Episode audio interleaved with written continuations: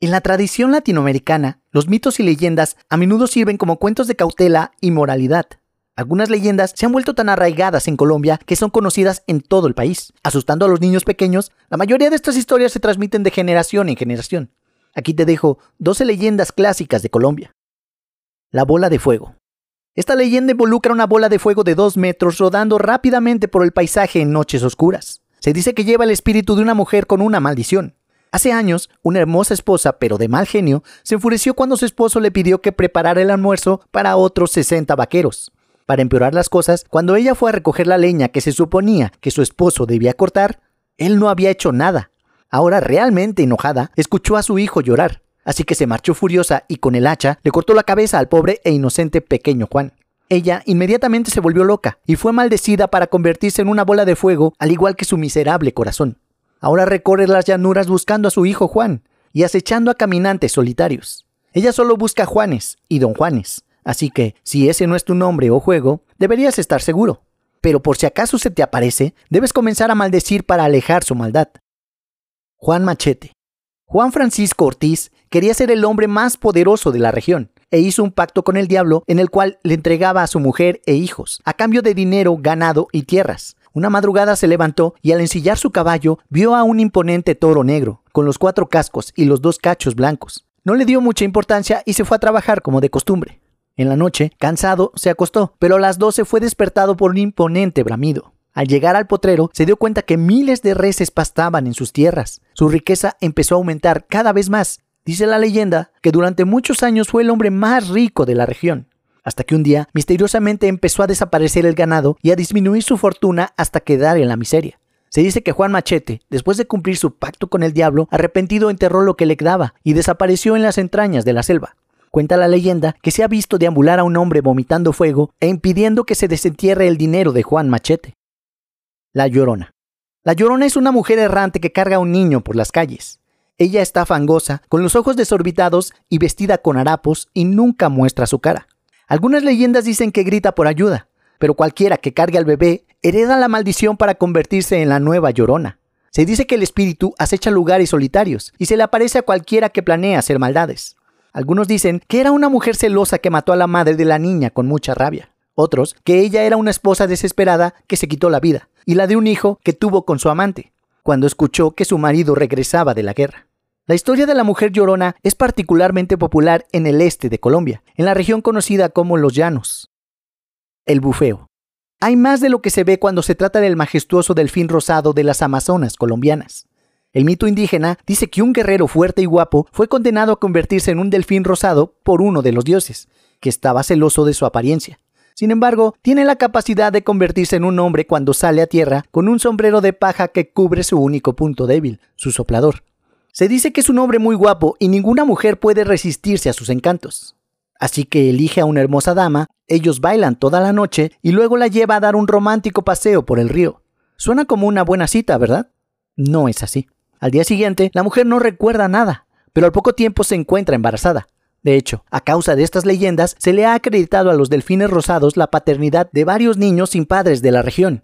Y se dice que en algunos casos hay niños registrados en las notarías como hijos del delfín. La Madremonte.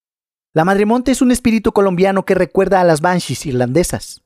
Es una mujer robusta y elegante que lleva musgo, hojas y un sombrero verde que oculta su rostro. Ella vive en la densa jungla y supuestamente se baña en los ríos, causando inundaciones y fuertes tormentas. Madremonte acecha a quienes roban las tierras de otras personas y arrojan plagas a los propietarios de ganado que usurpan los campos o ignoran los límites.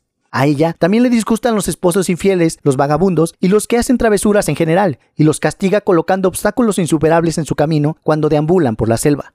Ellos finalmente se quedan dormidos de agotamiento y no se despiertan durante horas. El sombrerón. La leyenda del sombrerón supuestamente comenzó con un aldeano real.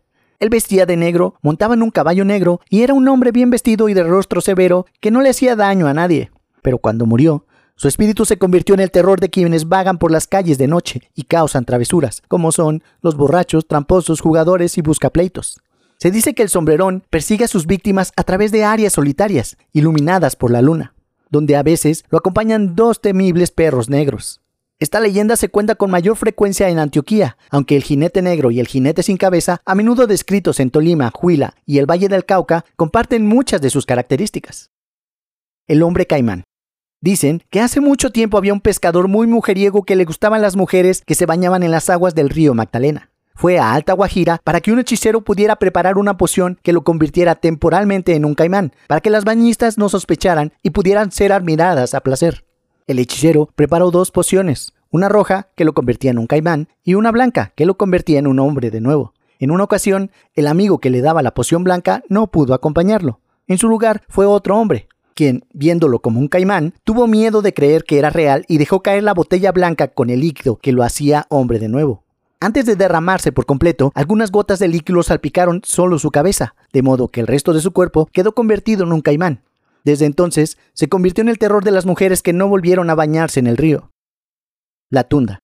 De la cultura afrocolombiana nace la leyenda de la tunda, una mujer que es capaz de cambiar su forma para que aparezca en la forma de un ser querido, como en el caso de la madre de un niño, para atraer a sus víctimas al bosque y alimentarlo con camarones para mantenerlo dócil.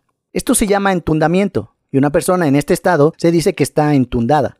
Se dice que sus habilidades de cambio de forma son imperfectas, ya que este tipo de doppelganger siempre tiene una pata de madera con la forma de un molinillo. El monstruo es muy astuto cuando trata de ocultar este defecto de sus posibles víctimas. En otras versiones se aparece a los madereros o cazadores que trabajan en las profundidades de la selva como una mujer hermosa que trata de atraer a un hombre, para después revelar su naturaleza espantosa y succionar su sangre, como si fuera un vampiro, o devorarlo como un animal salvaje. El burro parlachín. Esta extraña leyenda nos habla sobre un burro parlanchín que, según se dice, habla emitiendo una especie de eco de las personas a quienes escucha hablar. Aquellas personas que han informado de haber visto a este animal dicen que aparece cerca de las faldas del cerro Montserrat, en los alrededores de casas que tienen amplios espacios con grandes sembradíos y pastizales, ocultándose entre estos para poder pasar desapercibido. Cuando la gente lo escucha repetir su conversación, lo empiezan a buscar por los alrededores, y cuando por fin logran encontrarlo, se dan cuenta que el burro solo está pastando, como si nada. El Mohan. En algunas leyendas es un ser parecido a un sátiro que roba y viola a mujeres jóvenes, y vive en una gruta en forma de cueva en el fondo de los ríos de la gran jungla donde guarda a sus mujeres cautivas. En otras, se describe como el espíritu de un viejo indio, musculoso y robusto, con una sonrisa y una mirada aterradoras, con una estatura y proporciones más grandes que la humana, que roba el cebo, la captura o las redes de los pescadores, y tiene el poder de cambiar de forma a una bestia parecida a un gato. Otras leyendas describen al Mohan como un indio de cabeza grande, con patas cortas y aletas de pez en la espalda, y muy café. Se lo presenta como un ser extremadamente peludo, con una personalidad muy traicionera que mora en los remansos y es temido por muchas personas. También causa travesuras a las jóvenes que van a lavar la ropa en el agua. El Mohan también es conocido como un avatar cuya forma puede adoptar los chamanes. Las procesiones fantasmas. En las cunetas de los caminos y senderos se puede contemplar en ocasiones una procesión fantasmal compuesta de cuatro almas en pena que llevan lo que se conoce como guando, una especie de camilla mortuoria, causando una profunda pena en todo aquel que los vea. El origen de esta leyenda se remonta hasta un hombre extremadamente egoísta. Cuando un vecino del pueblo fallecía, este hombre se negaba a ayudar en el transporte del fallecido. Y finalmente, cuando el hombre murió, sus vecinos, quienes poseían mucha más compasión que él, acordaron hacerse cargo de su entierro, tras construir un guando, trataron de levantarlo, pero era demasiado pesado, provocando que el guando se partiera y el difunto fuese a parar al agua, donde desapareció de la vista de todos. Desde entonces, en las vísperas de algún fallecimiento, se puede contemplar el guando y a sus portadores, rezando incansablemente por el descanso de los que están por morir. El padre sin cabeza. Dice la tradición que este padre se les aparece a los hombres y mujeres que trasnochan. La persona pasa a la puerta de un templo y se encuentra al final a un sacerdote cantando misa en latín. La persona lo escucha atentamente, pero a la hora de la consagración, al acercarse al sacerdote, lo ven sin cabeza y chorreando sangre entre sus manos. Despavorido, el pecador huye del lugar y queda varias semanas sin habla, al cabo de las cuales su vida ha cambiado para siempre. En cuanto al origen de esta historia, se dice que era un cura que llegó a enseñar la religión a las personas del pueblo, estos lo tomaron por brujo y ordenaron que fuera decapitado. Otra versión dice que el padre fue alcanzado por las maldiciones que los indígenas lanzaban sobre los que robaban sus tesoros, siendo el codicioso cura aficionado a desenterrar y apropiarse de sus huacas. Eso es todo amigos.